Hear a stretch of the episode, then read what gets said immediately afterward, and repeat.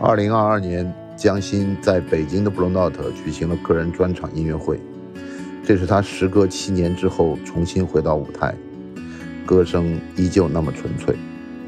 江欣用女性温暖细腻的力量照亮了很多人。在今年的三月十一号，江欣将来到上海的 Blue Note，为那些因为音乐而结缘的歌迷老友们，献上一场个人演出。曲目有十七首歌曲，在微博和朋友圈转发演出信息，我们将抽奖送出门票一张，请多多支持中国的摇滚乐，谢谢。尤其是在迷失的夜晚，他们是最敏锐的伙伴，特意架起神秘的桥梁，前来擦亮我们的明天。 It's the good life. Hello，我是范廷略，这里是新生活电台，欢迎收听订阅。 Yes, the good life lets you high. 欢迎来到新的一期新生活电台。今天我们请来了著名艺术评论家和画家齐兰先生，请他跟我们聊聊在中国审美的这种情况下的一些创作感受。齐兰老师跟大家打个招呼。 啊，大家好，大家 好。这我个您哎这这个嗯很比较紧张也不是什么评论家，啊主要早期的确也是因为找不到工作，生活所 迫。啊！别别哎，别！对对对，做了一些媒体的一些服务性的工作啊。哎，你的学历养成好像就一直先是学的中文是吧？不是没有，我是一直就是中国话的，从本科啊到后面研究生都是学的这个中国话。啊，就你一直在学中国话，然后后面才改去油画。对对对对对，呃，差不多二零零四年以后，二零零四年。但你一开始是在做艺评工作呃，艺术评论工作其实也主要就是因为做《艺术当代》杂志嘛，当时。啊对，我零一年研究生毕业以后到上海，那份工作以我一直干了十八年，就在艺术评论。呃，艺术当代杂志，哦做做杂志，做媒体，我记得咱这有那么长时间，对对，我是呃一八年才辞你职是的，最后一任主编，没没有没有没有，他们这个杂后面还有志后这个面还有杂志一直还在做，那还不错。我因为我现在觉得现在杂志都被这个自媒体给替代了，然后都被公众号给替代了，所以后来好多的这种杂志也没有什么生命力了。对，但是好像艺术类还是需要有评论，需要有这种中间的这种状态，是一个比较客观的眼光来去看这个事情这个是几句话讲不清楚的，非常复杂。啊。其实我们刚刚开始做这个杂志，做已经就是平面媒体在走下坡路的啊对时候了，对。当然，就作为学术来讲的话，啊你如果是不考量就是经济指标来说的话，啊这种追求学术的这种媒体，它肯定它一直都有存在的必要性。对对，但是要做到这个是非常难，付出代价非常大。您讲的这个代价是指个人呢，还是说我在想，这个东西应该是首先就是个人的吧，对啊就是说你要有一种服务意识，服务意识？对公众要有一种服务意识，这个就是一种奉献精神。因为做这个媒体，你知道它是很清贫的，啊，工资非常低的， 是但是同时又对能力要求比较非常高的。，对，那这种在现在这个经济环境当中的话，其实整个生态链当中的讲的话，它的生存性是比较脆弱的。啊，很脆弱的一个东西。所以，即使可能就是会大浪淘沙，能剩下一两家好的一点的这种媒体，啊，那它背后这些一定有主很编、雄厚的这些财力策划支持编辑人员，那肯定首先来说，就是他们精神就已经是非常可贵了，啊，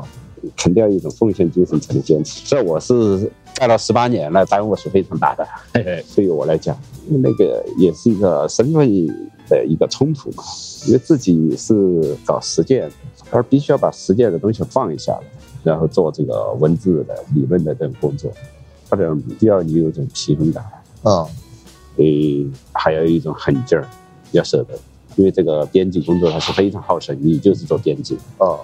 你就知道。我觉得是这样的，就是编辑可能是因为他对整个行业的一个发展，他有一个很前瞻性的一个观点，还有一些看法的这个立场。然后呢，他对很多问题的一个提前介入呢，会使得这个报道呢更有指向性。那我觉得可能因为你对艺术行业的这个了解，包括你的个人审美，可能会对这些事情会影响很大。这个话题如果聊下去，肯定是非常枯燥的，啊，是啊，我也觉得理这个我们可以转了。理论是灰色的。对一个艺术家的身份和一个理论家的身份也是，啊，艺术家的生活应该是应该丰富多彩多彩的，对对而对，理论家的生活注定是枯燥 灰色的。非常枯燥的。但但理论家跟评论家，直到艺术家，你是在怎么样这个三个角度中间转化的呢？这个多难啊！这个很难啊！我也但但就是是我说记也我只感能觉这样你讲，我就是在这个里边啊就是忍受了十八年， 那呃然然扛后了十八不年是，那然后后面你才去变成再去进行创作吗？对，因为创作也非常耗神的一件事儿。创作其实它是完全就是另外一种思路，对吧？因为理论家首先要考虑的是一个公众性的一个问题，对吧？他首先就是要考虑到一个话题或者一个命题的一个通约性、可实性，而艺术家肯定首先想要的是个人的东西，非常个性化甚至私密化的东西。这两种思维肯定是完全就是是不说相反吧，是说说它是应该就是很不一样。所以啊，我后来就有很大一段时间，就是说自己没有做这个编辑工作了，下来有朋友啊再来找到我，比如说哎写作写一点什么东西，啊，那一个篇文非常章难受，啊，进入不了那个频道，为什么呢？进入不了，因为你的整个思维换过来，你整天就可能想到的就是形态啊、 色彩啊、质地啊，呃，包括就是、呃嗯自己作品的调性啊，考虑的是这个东西啊。我冒昧的问你，那你什么时候开始做第一幅画？第一幅画，我一直其实都在画画儿。我知道，但是玩就儿做个展的时候，我印象中是一三年就做了。呃，一三年做，一一年其实我觉得那个展览，那个展览很很对我很重要。啊二零一一年做的，在西安嘛，但是呃在千高原做的，啊但是那个是个连展，还不是个展，我是跟冯涛两人的，嗯呃，叫任性的风景。对，嗯那个展览其实对我来说意义很重要，对，因为其实，在当时我也基本上在犹豫了，是不是还能够从事话题，对吧？啊，但你是系统的学习这个绘画是对一直一直都在做，对对，我大学九二几的，研究生是九八，啊，后来又跟着王梦琪老师攻读了那个呃中国一直在国国国画这我个是都是中国画。对，二零一一年那个展览还是对我是意义很重大的，当然是里边就是语言的那种叛逆性的东西比较多，啊反美学的东西比较多，也就是说情绪化的东西比较多。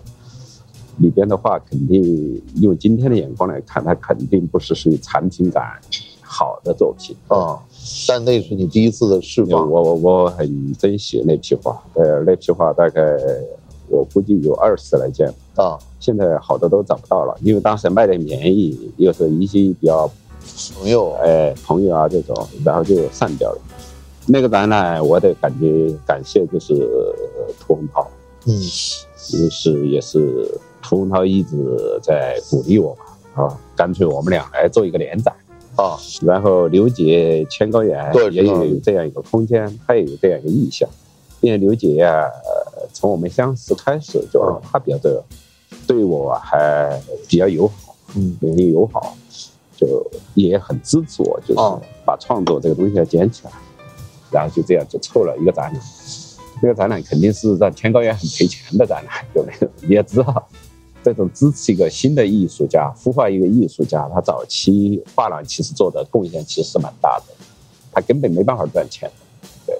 你即使挂满了墙，全卖掉，他都赚不了钱。啊，所以说，所哎以就等于那个时候就开始一直跟千高原在合作，对对的，嗯，因为我我最后一次看到你的那个对这个叫青山依旧是吧？对，新山一直的，啊，依旧在这个，然后是去年去年对对也是千高原，对也是千高原的，对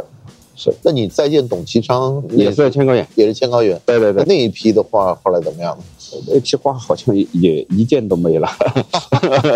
呃，就是那些画很古怪的，对吧？啊就一般来看的时候，觉得就是甚至很丑的，啊，因为其实我有的朋友，他其实清楚我以前的专业背景，他也知道我其实还是能够画的稍微好看一点的人。啊，但是那批画的确也是，因为我在中国画这个里边陷入的也比较深了，以前长达十几年，你想成天就是八大董其昌，对吧？对，呃，这种文人画的这种调性，还有就在当代的这种语境当中，的确有的时候我这种词汇找不到语感。啊对，，其实我还是很想表达一些我个人的更加主观的一些东西吧，嗯，就试图在这种词汇里边进行筛选，或者就是说，至少我要展现出我的一种思辨和对抗。那里边其实有几张我还是很喜欢，就是说我个人来讲，比如说董其昌的沼泽啊，对，嗯，尤其是有一张那个画的比较空蒙的《再见董其昌》，里边基本上把一张画最后就画的，就是说啊，非常的含混， 非常的讲不 清楚了啊那种。那种画也是用那种很厚的那个皮纸，嗯反而就是挂到自己画室的墙壁上。我当时反正就是白天要上班要处理稿件，啊，晚上回家都是很灰暗的灯光，你知道那个就不利颜色于上边你对根本不利于表现色彩的，啊所以当时基本上都是大桶调子。对啊甚至比较倾向于就是单色的这种，啊很混色的这种，然后就一层一层往上面再堆叠。啊，这种东西其实有的时候说你要真的要表达一个什么客观的一个指向啊，说不清楚，很多瞬间偶发的那种主观的东西的堆叠，最后形成的有一种就是说那种，它本身就是时间的一个堆积物了。这句话我在想，如果我以后能够出画册还是那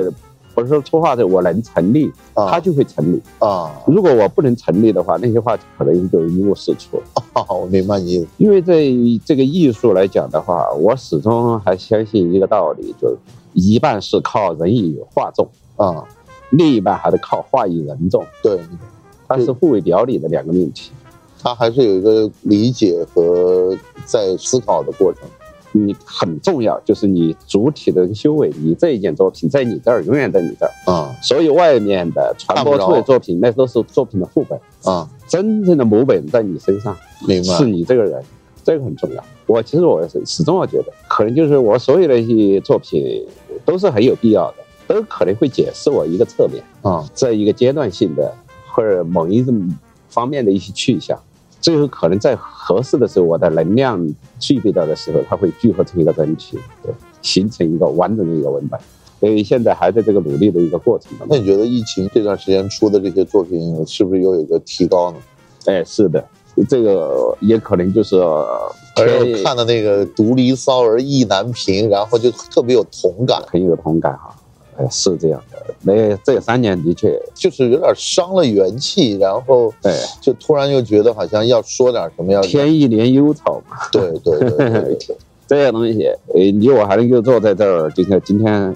再想想三个月前，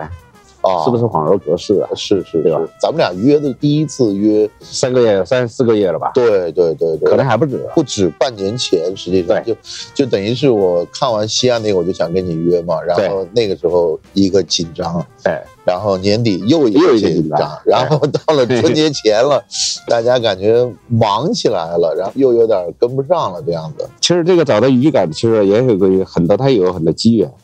你的生命体悟到了那一步了，它属于你的东西，它就会走向你。嗯倒并不是说你真正的你去找到了他，而是可能就是他真的找到了你。因为这种在这早期肯定你是很多知识储备，对吧？对对这个对是，但是那些都是基本的语法、基本的词汇。就像呃在成为一个作家之前，我们肯定要掌握丰富的词汇量，这是肯定的。我看你讲从小就看这些先秦的诗歌呀，我可能是周边接触这种古文化的人少吧，对所以就你看我们在群里聊天的时候，对，就一旦谈到古文化的时候，谈到是什么先秦楚辞啊，谈到这些诗经啊，还有什么唐宋诗文这些的，我感觉基本上就没有几个人能够去聊了。呃，这个也可能它这个东西其实它不是是古文化，它本身就是文化。对，这个是很重要的，因为我们现在毕竟就是说，大家注意一个是通约性，啊还有就是所谓仕途经济的层面来谈的话，他有的学问它的流通性比较好，中间性在咱啊，哎们明来说中白间性比较好。明白明白，而其实真正很多很好的东西，它是不具备同源性的。是我看你昨天把那个杜甫的那个词翻出来的时候，不是杜甫啊，你是昨昨天是你昨天那个哦对对杜对对甫的对嘛，然后。对那然后大家个就找出很多不同的文本在对嘛，然后那个时候我就发现那个都是烂熟于心，立刻就把书没给有扔出来没。有对，是一个一本旧书。对其实这本书上面的笔记，对对，找上面的那个笔记，其实还是我家的人写的。啊，是吗？我家的，我当然是我一个亲戚我我可能是我家某人写上去的笔记，因为这本书在我家，啊我看到了。后来那个笔记大概是我后来上学啊，又写上去了。我昨天我在这儿一翻，我就觉得很有意思，很具那个特点，就他那个笔记，就整个把一句很杜甫那个诗句啊，首先就是他不是感受到形式的美感，对首先他就带入一种先入为主的社会批判。对他就觉得这个是反映了唐代的糜烂 生活。 这一句话的确天定了，了性呃对，非常粗暴，非常简单，啊当然呢也非常有效。 哎，我当时我看了这个很可笑，啊就是说，就并且里边的糜烂的糜好像是错别字，啊就啊我然后们对这个这个字就聊了半天。因为糜烂这个字，我我这个很清楚，就是它是出最早的应该是语例比较清楚的追溯，应该就是孟子的《尽行下》。啊开篇嘛就是“故人在梁惠王”嘛，对吧？啊，糜烂其成米，那个糜烂就是这样写的，在宋版宋代南宋的朱熹的《四书集注》里边，《孟子集注》里边。这个糜就这个糜字，清代嘉庆年间的《吴氏本课》也是这样的。对，你要在交选的《孟子正义》啊，包括就是当代的中华书局出的，它里边都是这样写的，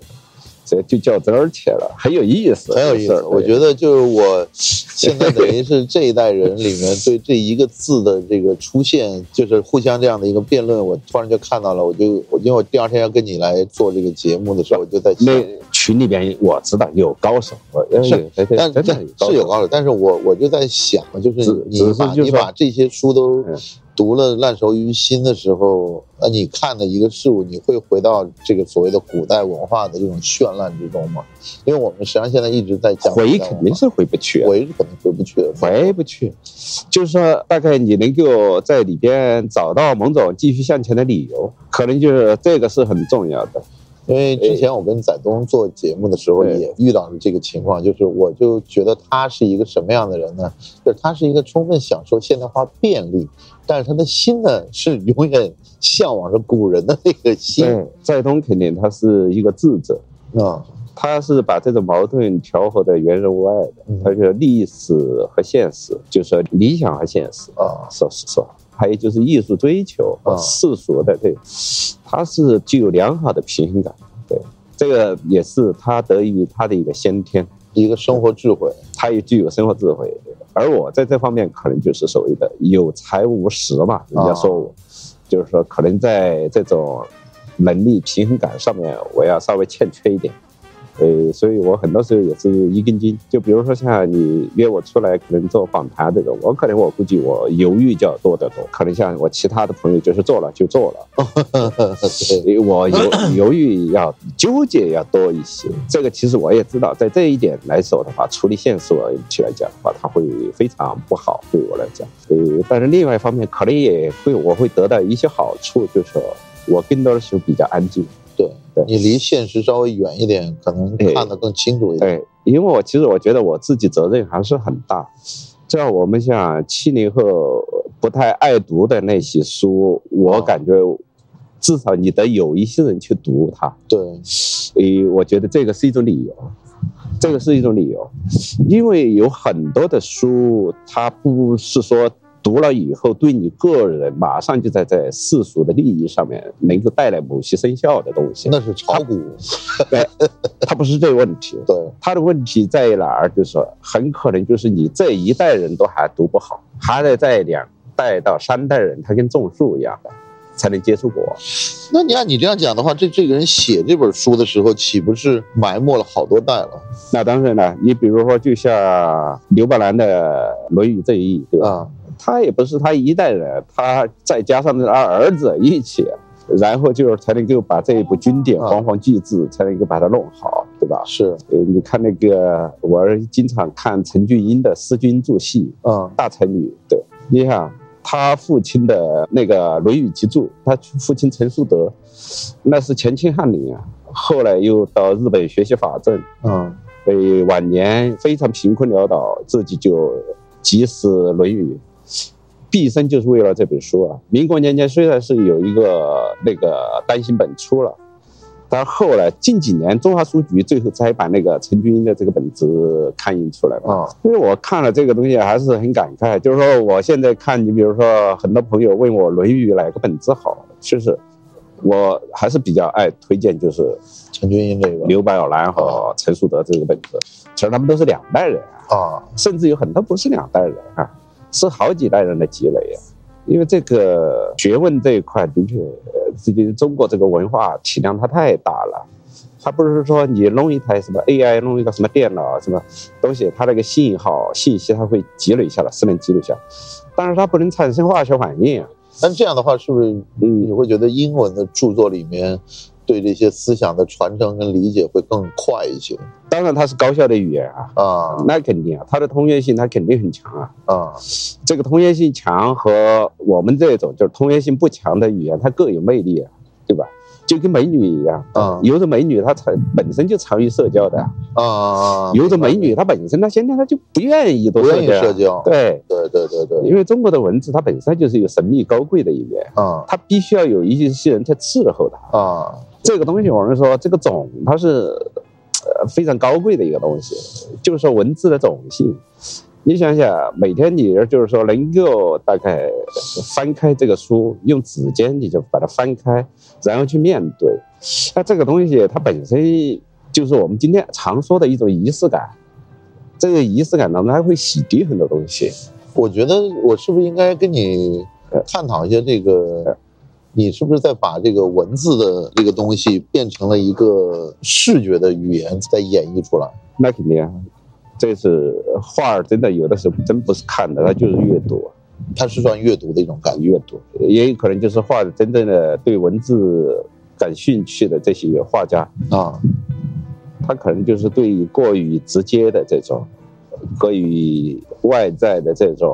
感官的这种刺激，可能他先天他就会疏离于这个系统之内。啊！呃，文字它本身就具有一种抽象和神秘的性质在里面。因为我有一个特别明显的感觉，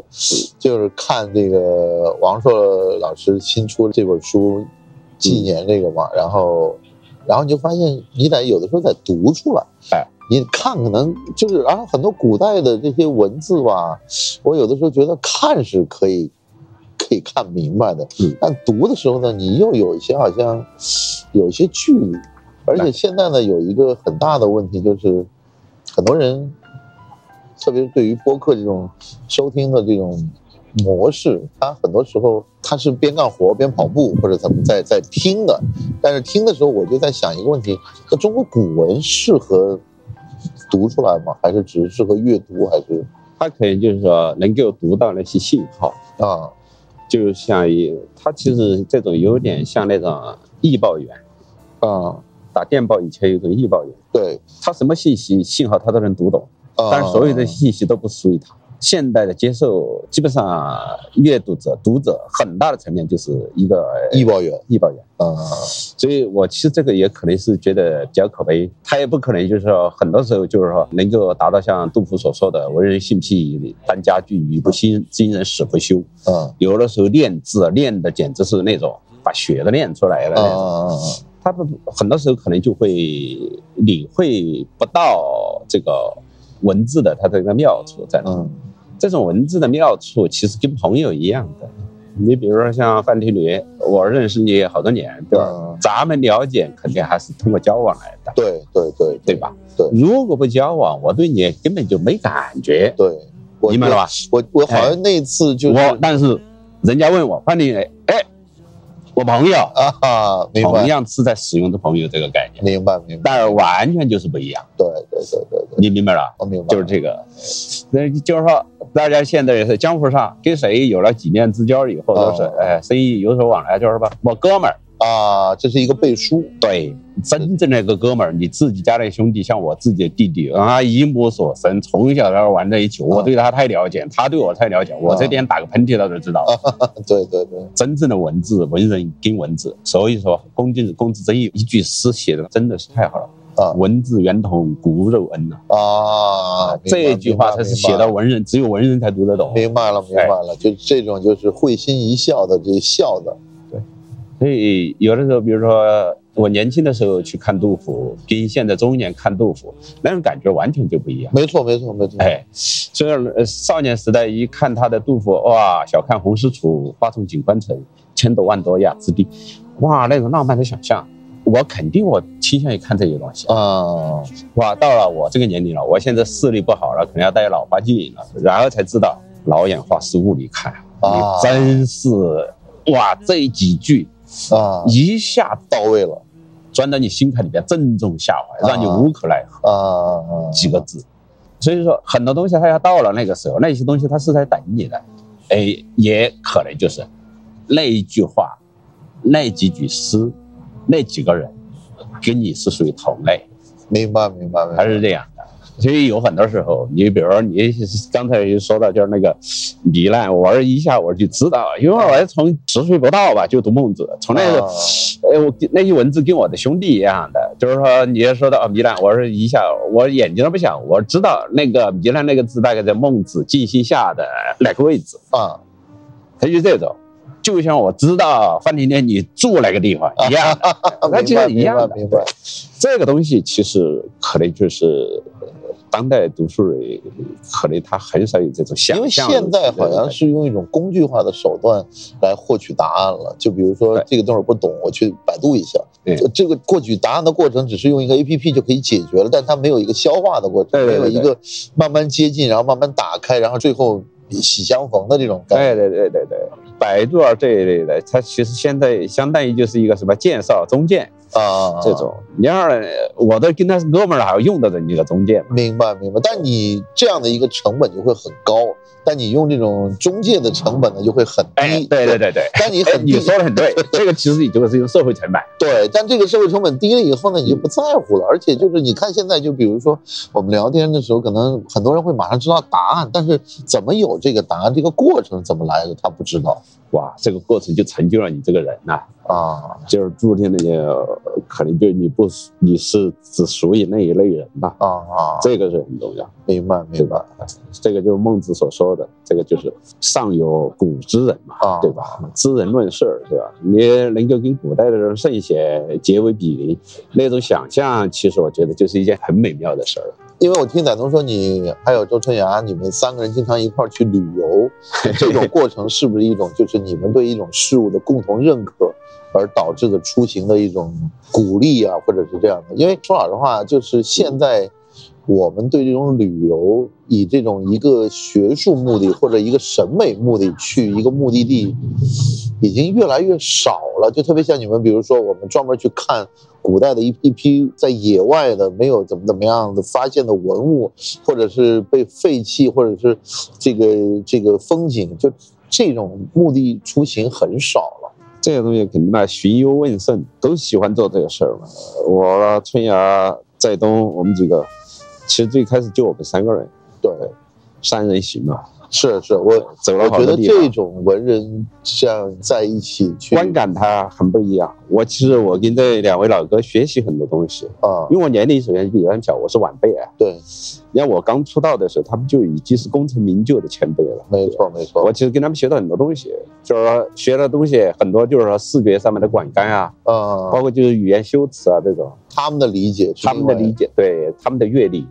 尤其是他们的阅历，哦像周老师这种，少年时代他就出国留学，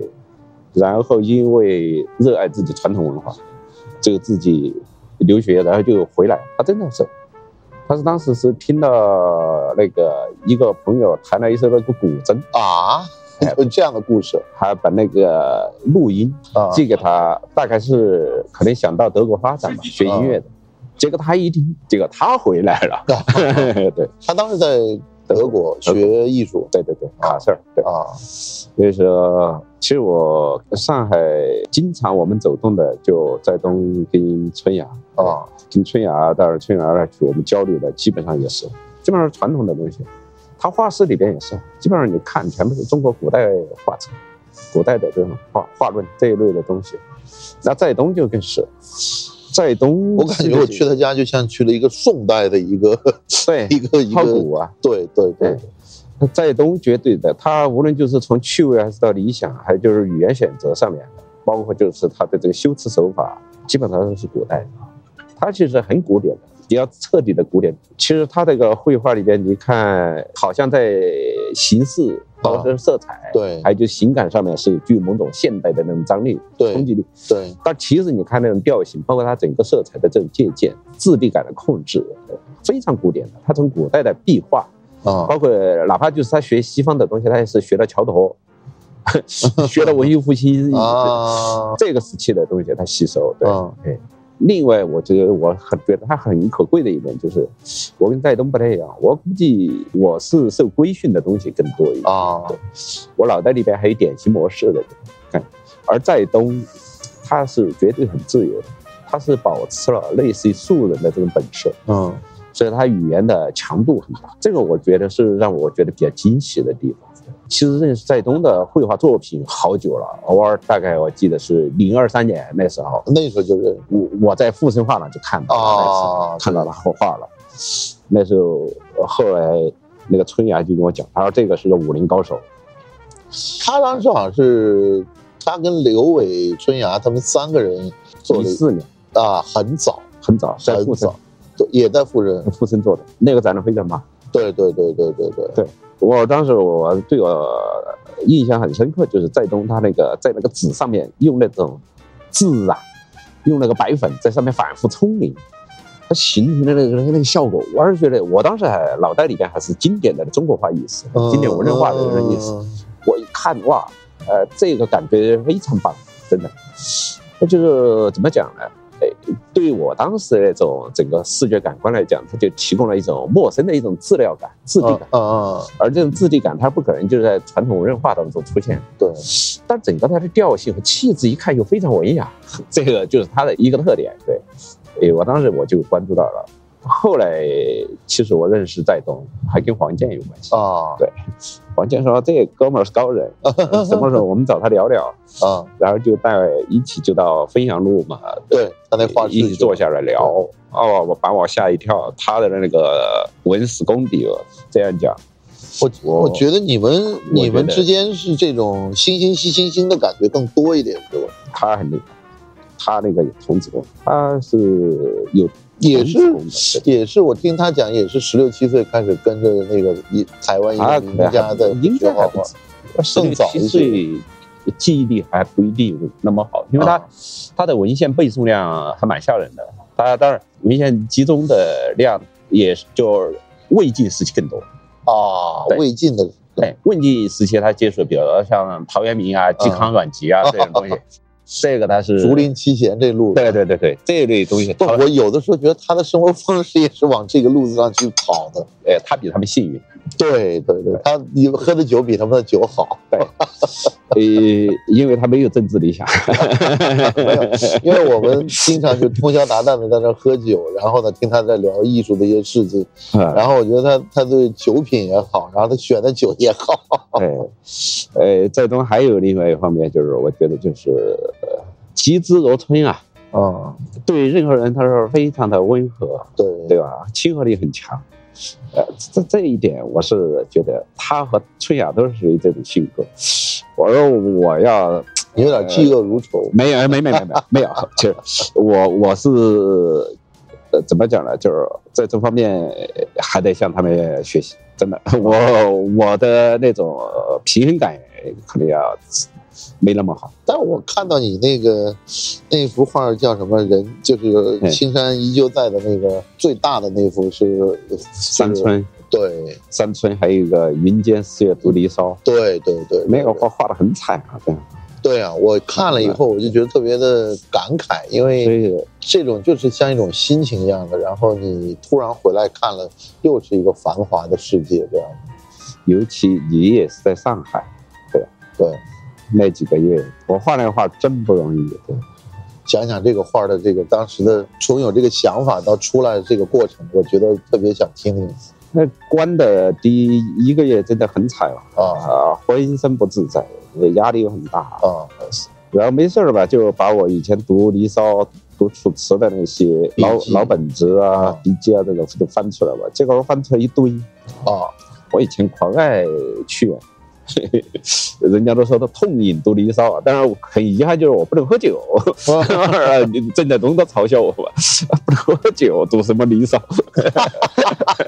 但是但是《离骚》那个阙那个时代的酒也是度数很低的， 对，他们那肯定很低啊，这这这个到蒸馏酒到明末才有啊，对啊，他那个酒的度数我估计大概是就现在十度，对，现在就白葡萄酒的那个度数都就不醪到糟。啊，对醪糟，对对对对对对对，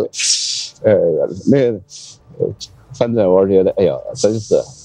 要画一张嘛，哎呀，纪念，对吧？因为香草美人，因为我还其实年轻时候还很无聊，我还读《离骚草木书》啊 呃考证里边的植物，我还植物控啊，啊，你还把那个里面，因为我后来买了一本，就是好像呃《诗经》里面出现的植物，啊，那个也是植物注考，对，对对它对也对是一个把那里面出现的所有的植物，它用画的形式给它画出来了，那个对植对物对怎么回对对哎事儿那样的，然后又说这是什么科，然后什么什么，因为越往后这个物种的进化就越多嘛，但对对对但最早的时候，包括你说，呃，汉朝它什么跟湖的这种关系的时候，那它当那个然植物还是比较这个对中原，那是作物，对对对，农作物，对对对作物。诶，你说的那个的草木，啊对，《诗经》，你看连孔子也这样讲嘛，呃，多识以草木、呃鸟兽之名，真的是。这个可能当时也是把它当教科书，嗯教你认识这些东西。对，呃，离骚肯定香草美人嘛，啊这个它本来就是一种一种譬喻，对吧？啊这个也是文人嘛，在这种时候肯定千秋同感。所以说，杜甫不是写诗嘛，“怅惘千秋一洒泪啊，萧条一代不同时。”他在写宋玉的时候就在这讲嘛，“摇落方知宋玉悲啊。”真的，你不要以为我们今天的感慨会跟公元前三世纪的屈原有什么差别，是差别不大的，真的。 为其什么实今为年什么为什么这样 讲呢？今年从四月份、五月份，啊呃，这两个月，他把上海每个人民都是屈屈啊原， 常叹息，一眼涕兮 啊，哀民生之多艰，对对对对对。这呃，肯定有这种感慨啊，对吧？啊，诶，所以那段话其实有某种强大的一个信号啊吧，所以说当时我还是反应还比较好啊，对，特别我很惊讶的就是后来这个收藏家，啊呃，他应该是还是一个很优秀的一个人，啊！一下一看他就喜欢了，就把这张画就留下了。对就是在西安的时候就，西安最大的那两张都是都都留下了对对，没有，那那都分两个。分分属两个人了那山村其实那张画，然后画好久啊，啊！对啊，那个我我看那个那个开本都很大。对，很大，那那差不多两米三米的样子，对啊，我原来是以为是应该是美术馆收藏的，但后来被私人收藏了，应该都是美术馆，也都是美术馆应该都是美术啊。馆。 OK，那个那张很大，那两张都很大，就是很费力的，就是这种肯定有一种发泄的心理。嗯你要过了那个时候啊，我也不可能真的，人家都说愤怒出诗人了啊，对对对，没有那种愤怒劲儿了。是不是你在这个角度上来看，是不是可能在某些社会发生变革的时候，或者自然发生一些变革的时候，艺术家的这种感受会特别的不一样，会特别敏感，或者是特别的强烈当然，我不能说艺术家他肯定有某种那种，啊我只能这样讲。我以前跟庞老师一个庞宝坤儿啊他的一个展览上，我我好像我还写下来了。后来，对啊！我也说了，艺术家呃，在这种社会呃这种动荡变化过程当中的话，他肯定还不是属于坚强者，他应该是属于脆弱者，但是他是敏感者，啊，真的，春江水暖鸭先知。他也是记录者记录这种敏感者，啊对，非常敏感，所以注目于清平之末嘛。没错，欧阳修说的，对就是官这个东西，官文章可啊以知天下大事嘛。你不要以为这个文字啊，包括就是文艺当中，它本身就是社会这个基因链条里边，我估计最敏感的那个那些部这分，个我一直它都会被记录下来的。啊，我在想，这个话肯定以后人很难看得懂，你看这啊种，哎，铺天盖地的，对吧？其实你也知道，我来动荡的把天际线整个就是颠倒过来，对吧对对啊，翻天覆地的，所以我也不用担心，那个花纹都已经展览了，对吧？对对对对，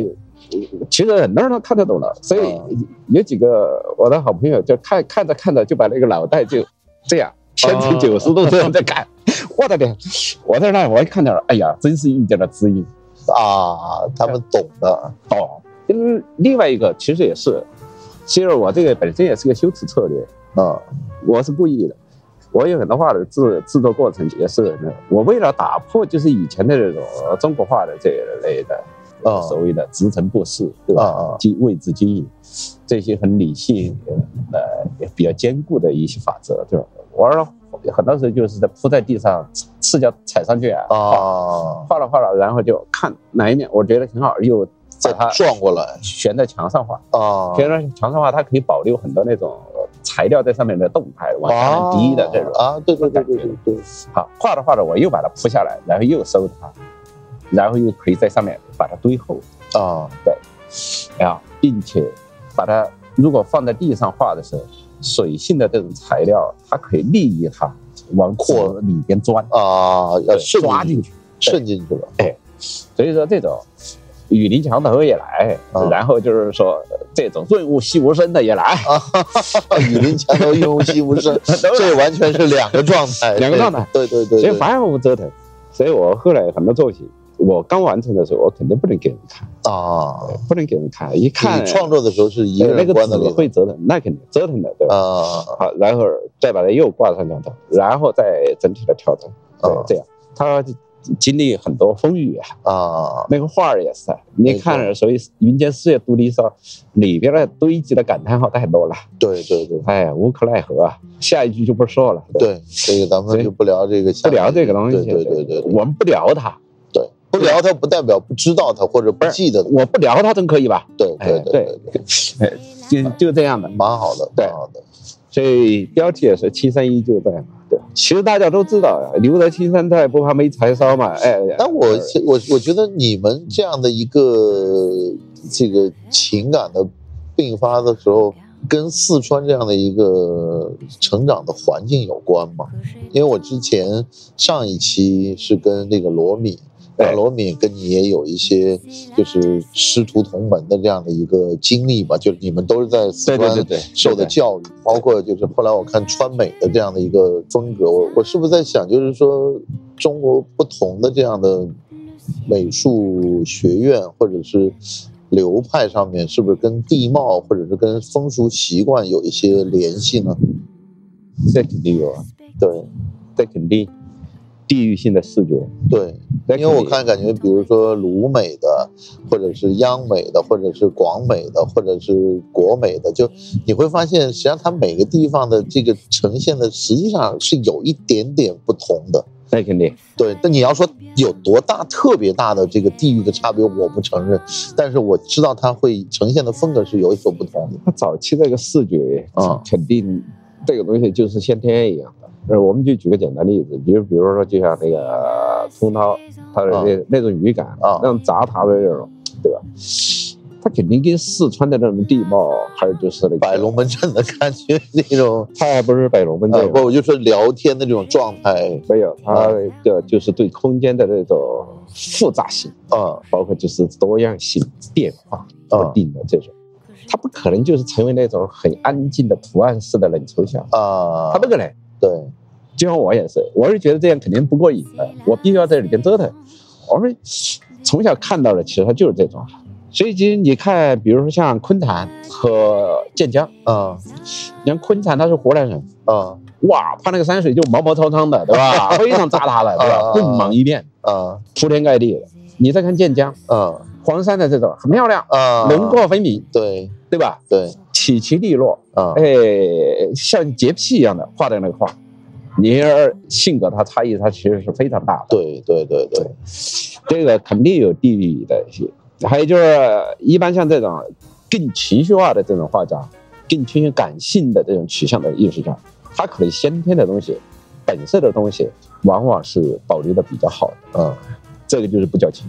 如果像一个艺术家，他能够看到了他本真的那一面，就是说先天的东西，彰显的就是说淋漓尽致的。嗯，像这种艺术家，往往是应该说是比较好的，我觉得。所以啊，这个胎息啊，古人也讲这个画画的、啊这个东西，胎息啊，胎气，啊，就是早期的这种。所以我也是，就你们最早对这种气的酝酿的时候呢嗯，，那当然，我其实也反思过我的那个学画的过程。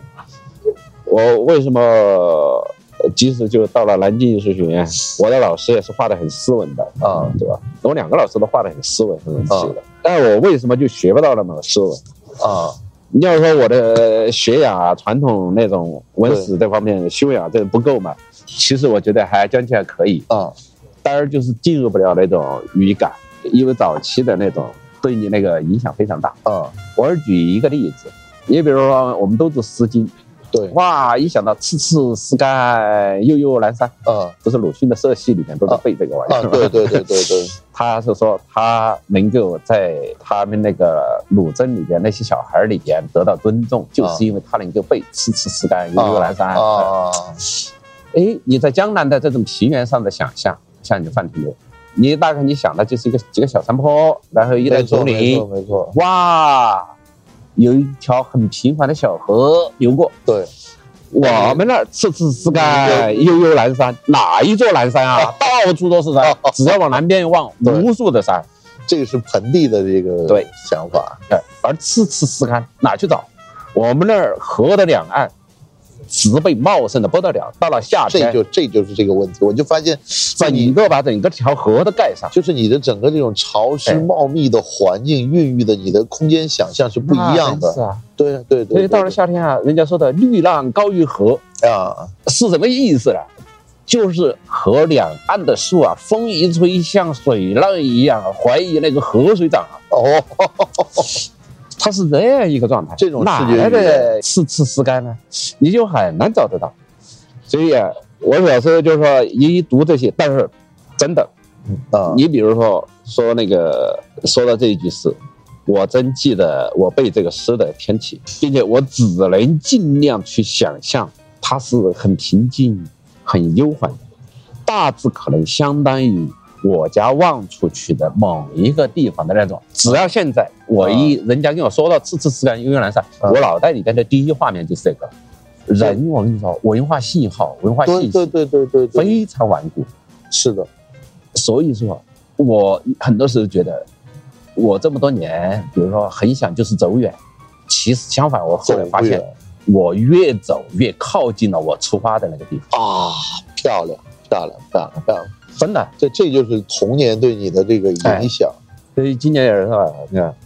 其实我妈身体也不是很好，对吧？啊那我那个疫情期间也很想老母亲，啊她在重庆住在我弟弟那儿。我生日那天，我弟弟啊这些还发信给我祝我生日，对吧啊很巧啊，当时我在那时候，我画一张画挂在墙上，也是挂了好久，就画那个我母亲的刺梨儿树。其实你们都不知道什么叫刺梨，一种刺梨，长长刺儿的不知道刺怎么写刺就是长刺啊刺梨那个那个呃呃梨就是啊刺儿梨我知道知道芽知道知道知道对就是那个东西芽梨啊那个啊对那个那对个玩意儿。对但是那个我认为它跟梨不是一个东西，对啊对，它应该跟石榴这一类的关系还大一点。当然，我还没考证过，对吧？啊就在我家东边那个山崖子上面长了一点，我还记得很小吧。那有一年我生日，啊，我妈把那个上面熟的刺梨儿都给摘下来了，摘下来给我回来当我生日礼物给 我吃。对，酸吧？那个东西肯定酸啊。对但小孩子啊对对对，不哎不在乎绝对这个对，我所以印象非常深，所以我画了一张母亲的刺梨树，啊，毕竟很快啊，这小画刚一拿到成都，我另外一个很好朋友也很好朋友啊看了特别喜欢，他就说：“哎呀，这个是画让他想起来他母亲，哎呦，他有同感。同一代人的这种相同生存环哎境、生活环境的一个对，其实你要说我这个东西是因为我走得远了，那不是不是，真的。对所以说，哎，近乡情更怯。啊，所以有很多时候，我其实画面里边到了现在，我没有真正的去追求那些很高深莫测的意义东西。对其实相反，我觉得渐渐的，就是说回归到自己的内心，我所想要的那些东西。啊，其实这个命题，可能我觉得可能是大于我以前那些比较虚妄的一些东西。所以那个你看中庸里面他就说，对吧？天命之谓性，啊，率性之谓道。真的，为什么说五十知之天命啊？到了五十，可能真的是你才会知道很多自然本然的那些东西。没错嗯没错这个是你本源的东西，你丢不掉它，啊，离不远它。而你当你最后蓦然回首，你发现，哇，你所想要的那些东西啊，原来靠你那么近。你所想要的那些东西啊，你也从来没有理去，真是这样。这是一个呃回归的概念，对。所以说，你说什么叫文化，什么叫传统啊？其实我觉得这个东西真的像基因那个信号一样。嗯，太强大了。你说怎么现在你也不可能让我就是说画的像巴塞利子啊、什么科克斯卡啊这嗯嗯嗯种，不可能。我肯定非常尊重他们，啊，真的。但是但我他们也有他们的这个环境，对他们也是有他们的基因信号。对对对，所以这才是有多样性的东西对出来的。所以年轻的时候的那种挥洒，是不是跟不太一样？就是年轻时候的创作和你中年的创作会不会有所年轻时候可能就是还很少想到自我，啊很少想到自我。啊年轻时候其实他更容易被很多东西所吸引，啊带偏了也而且也不知道带偏，他是应该的。啊对啊你看，呃年轻时候就像花儿一样嘛，它打开嘛，对吧？啊，哎，可能到了一定年龄是果儿嘛，果儿它收起来的，没错没错对没错所以这个东西它生命的状态、样态它不一样。啊其实我肯定年轻时候你肯定必须要开放，尽量展开自己的那种涉猎面，啊就跟吸收阳光一样。啊现在想来，真的年轻多好啊！对吧啊尤其是你看书的时候，你至至少可以看小字的书，你看的不晕了。我操！啊！对对对对对对对对，就现在我都只能看大本，大 字不是本。你现在搞得怎么跟那个太祖晚年时候一样，喜欢看大字本了？喜欢看大呃，本，我觉得，我觉得，因为我就一直在观察，我觉得这个过程整个是一个大家好像慢慢理解的过程，而且这个理解是根据你的生活际遇，还有你周遭的生活的变化而发生的改变，是不是？啊，这个也是。居位即将安出啊，讲的有点深 了。那我我最再再问你最多一个问题，就是你对这种创作的挑剔跟质疑是如何往外和如何往内的呢？就对外部世界的这种挑剔和质疑，和对自己的挑剔和质疑是怎么样平衡的呢？对外你是说针对别人嘛？啊，啊，就你当时在做评论的时候，或者在做一个观察者的时候，你是怎么看别人这件事儿很残忍，的？啊真的。我有一个后悔的悔字儿嘛，啊这也是人之坏，好为人师。啊其实可能早期可能就是自己喜欢，很喜欢指点别人啊。啊！作为一个评论家的这种身份来说，它是职业道德的一部分。对对对对对人家提出建议，对吧？对还有就是但说，你看因自己为你看不是一清个公众性的知识分子了，啊对吧作为在编辑，甚至就是在这种策划，或者就我后来做那个杂志，啊对，你不可能不做这些事儿，因为这个是你的工作职责。对对，呃，但是作为艺术家来说哈，这个事情可能是不太好，至少说对于你自身的这个发展来说，啊因为什么？公众他不需要你这个要去做啊。说实话，你也没有这种责任意，啊就是指导别人。啊很明显，我在一八年辞职以后，认真创作以后，我基本上就很少出去走动，所谓的西郊街游啊，啊对呀，所以说很少出去走动。当然，这种肯定不意味着我就是我就是封闭，嗯，因为我还是经常看人家的展览，对去的博物馆看原作。对别人的批评和挑剔是一件非常容易的事，然后也有可能养成了很多习惯嘛，比如说嗯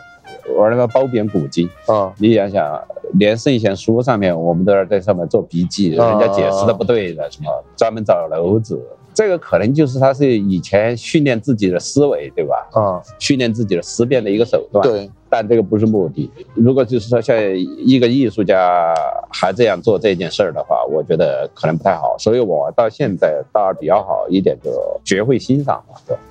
就是你要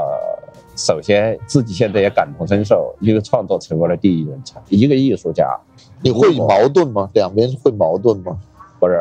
我是这样说。一个艺术家，你如果就是他纯粹是靠艺术而活着，啊不靠其他的，他能坚持工作十年以上，啊还活着，还在养家糊口，啊他已经是一个能干，这个肯定，他已经是尽到了最大的努力，啊并且应该给予他尽量多的善意。啊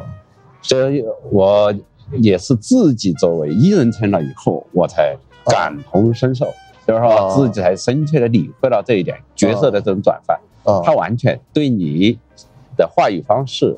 包括你整个的批评观念，你的包括哪怕就是说对这个批评的介入的一种方式，上面它会有一些变化。啊！当然，这个也要到一定的年龄才体领会得到，因为求全责备、苛求于人这种，我觉得它毕竟是一种理想主义。啊因为在学术上原则上来讲的话，它是成立的。当然，作为就是一个艺术家的一种人格和内在的修为来说的话，这种东西如果要保持它，我觉得很可能要具备更大的勇气，当然也肯定牺牲更多。是，就看你看中哪一个吧。对，啊，这个非常难。是你很难做出一体两面的这种事情。哎，所以我现在这样，我甚至就连评论都一概不写了。实际上是不是？我个人觉得，就是实际上每一个有创作成就的这些艺术家，实际上对周边的意见，他只是把哪一面形成的更多一些，是这个感觉。应该是怎么讲呢？应该还是非常善于区别、非常善于甄别这种意见的人。啊，但他呃，只是表达，或者是是不是要跟你分享而已了。当然也他自己有他自己的看也要看机缘，法啊因为你知道这种，比如说很重要的的艺术家，啊而又有接受到过很重要的这种建议，啊对他形成了划时代的这种改变，啊这种它是因缘际会，啊！这种偶然性我们只能就是呃只可遇不可求。对对，小范围聊聊小可以。小小范围的你作为公众媒体的一种宣讲的时候，就比较谨慎了。对，哎因为我的我有很多朋友，包括重要的艺术家，其实他们已经也是公众人物了嘛。对对，不太好，不太适合表达这些事情。对，而我们的友谊啊，它毕竟还是就是私密性的，对，是个个人的、私人的这层关系呢，肯定还是不一样的。所以说，相反，有一些东西也可能就是不一定就是通过公众性的去去影响，他自己通过作品表达出来，通过我们私人的交往交流，对，哎，这个说不定还更有效一点。对对对对对对对对，所以艺术它肯定它跟社会生活跟其他的社会生活形态它有一定距离，对有个差异距性还离是比较大的对对对对。只要是呃艺术批评跟社会批评和政治批评这种东西，它肯定还是有一些很不一样的东西在里面啊对。那还有一个问题就是，你现在在做什么呢？啊。就现在我说，就是新的作品是什么风格呢？现在呃可能马上呃要做一个杜甫的几张大画，就是说关于杜甫草堂的东会西。在草堂展出吗？嗯 这应该是拿到在成都展览的吧？对对，我觉得这个草堂呃是在因为我刚刚刘杰他们天高远，他跟巴塞尔有个项目嘛，香港巴塞尔，对，才啊去吗？拼了命，我现在还在办那个，办签证，对，他是三月七号约到签那个东西，啊你要回成都签不是我的，在上海在上海，对， OK 他那个才把那个赶出来，然后啊嗯很累，搞得很累，所以宁浩打电话很累，是对，呃，接下来马不停蹄，我也整理关于杜甫的这个东西，因为杜甫这个东西，哎，太我太崇拜了啊，英国最近有个英国的作家在写杜甫，写的挺好的。啊就他，我觉得实际上就是真正这个国外读懂他的人也也有，啊也有一些的，啊不是说好像大家都读不懂这些的，还是还是解读的非常好。我觉哎得但这个要看他通约的渠道在哪一个层面。他比如说他在语言学、在修辞啊，就这种角度，还是说真正就是在诗学的这种学理的这种层面，个人原理性的这种层面，也可能就是说还是可以具有一些开放性。啊，他们也有一些话题可以阐述。也是这些呃，当然，我为什么啊就是至少在清代以后的这些写杜甫的人，我都没怎么看。啊而因为还是我结交朋友，我不能就是你范廷略的兄弟，我跟你的兄弟打交道，我要直接跟你打交道。啊，明白明白对所以，我最多也就看到，比如说像金圣叹啊、钱谦益啊，啊，对到这儿也就到这儿就差不多。对，嗯像敬萧迪飞先生还可以。嗯，其他的呃我觉得我们就没怎么涉猎。对，当然我看的多的还是裘道敖的。啊对，康熙年间浙江鄞县嘛，裘道敖，裘道敖，那裘道敖做了翰林编，翰林编修吧，对吧？那嗯你把这些通过裘兆敖的那个呃杜思祥著啊杜思祥著那个我以前看的戏啊，呃杜思杜思祥著我还翻过的版本好像就好几个，对，呃有一套版本还蛮贵的，那是个吧草叶三房的那种，呃还有杜思进前。啊杜思进前，我以前有很好的本子，塞那个望山一堂，啊，那个本子很好的，我以前你然后通过这个望山一一个堂角度重新再演绎一遍不是同这个，我觉得是应该说比较安全的吧，对吧？啊包括呃赵子宫及时、赵子公著这个，呃，黄鹤著这种，我是以前还是下过了一点功夫。呃，杜思进全和呃杜思祥著以前看的多一些，这个会大概什么时候开始我那笔笔记还有好多，当然还没有，我要把它搂 o 出来，有的可能就是拿去稍微整理啊，比如说装订一下。啊我那时候读研究生期间，还有就是刚刚到上海的，有一段时间耐迷杜甫，就看那些东西，玩儿拿一笔就在那儿抄一抄，啊各家各说，对吧、各个街，对，呃，你比如说像那个，诶，尤其像金圣叹，啊他本身大才子，读诗特别心细，啊！真的，他沉浸在这个古人你的要审美中，是不是跟现代的这种距离会越来越贴近一些？就是可能就没必要去强调这种距离，这个没有距离，就是看你到不到得了那个地方。到不到到他的想法的对这个对境界因为我们在强调今人跟古人的距离，其实很多时候这个东西它是一个潜台词当中，其实我们已经把我们肯定了，啊我们是一个位置了。啊！其实你是跟他平等的在看一个问题 其实是我们找到了位置，啊！对对对对对对，站的，这个是非常可怕的。尤其是我就比如说，为什么说杜甫呃不仅仅是诗文之中，还是文字之中？那个人太可怕了，那个练字练的简直是，你只要读懂的话，那真是用今天的话说的，就是俗一点，就要把你吓尿。哎呀，真的，人家那个语言文字，哎那几代传下来了，高智商又专注，啊，他的交友人群。那你会以什么形式体现出来呢？那这个东西，我我我在杜甫身上呢，就是九牛一呃毛，也仅仅就是对他礼拜礼拜，仅此而已。啊呃首先，你想想他的诗，不可能写得出来，略可以读懂，啊对吧？啊，但是完全可以朝拜。啊！这三件事儿是我放们一块儿做，只能能够做到的是最后一件事儿。只能朝拜了略可以读懂，就是说只能是如此。因为我现在玩笔记，再回头再去看以前的那些笔记的话，有很多我自己也错了。啊我今天早上我还在那儿翻翻到那个金圣叹评他的那个八阵图啊，啊说关键就是要把第三句要读懂啊，“江流石不转”这一句。啊哇，金圣叹里边的评语有四个字太经典了，“伊人长城”。一人长城，对，哦，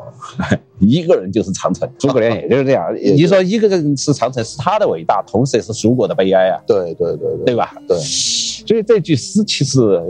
江流石不转，有两种说法吧。一种说是在说江水厉害吗？浩浩之势横，那个那个江时代那个沧海横流啊，啊一个人能力挽狂澜吗？搞不定啊，对，即使你八阵图，你不动，江照样流。对对对对哎，倒是有道理。还有一种就是说，你看，尽管江水如何的浩荡，但是嘎哥们儿正一人经经历顶着千年依然不动，依然长城。而且两种读法倒是可以，但是这个东西也可以跨越一千年。你再看的话，在辛弃辛弃疾的《叹息》里边，可能你能找到一个注脚啊，啊比较有意思。辛弃疾不是写“玉姑台下清江水”嘛，对吧？对对，它里边就写到：“青山遮不住，毕竟东东流流去，哎还是一个去字儿，”哎，还是一个去字儿，我觉得这一句倒还可以为老杜做注脚。 走你。道理， 好啊，好啊，我们今天聊了这么多，那个最后一 个最后一个问题，最后一个问题，这个都会问的，就是那你的人生意义是什么？ 这是一个，呃这是一个， 这是最后我一这个是问题。上帝之位。不不，这也不是上去，就就一句话嘛，你反正你聊聊嘛。哎呀，也是孔子说的“民之不可而强为之”，知其不可而为之啊，有可能真的是这样。一个人一辈子能够做到的事儿太有限了，真的太有限了。啊，沧海一粟啊，就你你年轻的时候所有的这种雄心壮志，到了中年之后，你都认为是大家都千篇一律，有没有这种感觉？怎么这个话问的这么沉重？也不是沉重，就 就是你一下你感觉没办法聊啊不不不 不，就是你的这种际遇啊、发展啊，然后你你会有一种就是说，回头你再看的时候，你自己的一种追求的事儿，你是这种一般像古人面对这个问题的时候，一般都不会说真话，啊对，因为说真话，要么太骄傲，啊要么太假消极，啊，对要么太凡尔赛。对对对对对对这个话其实来说的话，只能心知肚明，啊，如就要看他在怎么做。如果这个人还在不懈的努力，还在继续做的话，他肯定觉得人生是有意义的。对对对对对，没错哎，如果就是说，要么坐立不安，要么躺平，啊那可能就是也能看得出他的一个态度。啊，对对 对还有就是说，当今之事，，啊 没孟错子说的，你都有这种想想象，对吧？这个人就是有可能不是我，但是你要想象会，终会出现在这样一个人，对吧？所以说呢，孟子啊说的也太好了，五百年必有王者兴啊，其间必有名士者。 哇，你能想象这样的，万一中大奖 呢？哎你何乐不为了，对吧？没错，本身人生太寂寞了，对对你得找一些乐观的理由。对，也可能这个理由是，万一他就成为理想了啦，哎，万一他理想就实现了给啦，哎总给你一个念头在 里头，那就咱们走一个啦。非常好，非常 好，好的，那秦老师，我们今天就聊到这儿，好啊吧？ 二零二二年，江欣在北京的 Blue Note 举行了个人专场音乐会，这是他时隔七年之后重新回到舞台，歌声依旧那么纯粹。江欣用女性温暖细腻的力量照亮了很多人。在今年的三月十一号，江欣将来到上海的 Blue Note，为那些因为音乐而结缘的歌迷老友们，献上一场个人演出。曲目有十七首歌曲，在微博和朋友圈转发演出信息，我们将抽奖啊送出门票一张，请多多支持中国的摇滚乐，谢谢。尤其是在迷失的夜晚，他们是最敏锐的伙伴，特意架起神秘的桥梁，前来擦亮我们的明天。然后一脉就云散离开，场景仿佛也瞬间变换。忽然来到清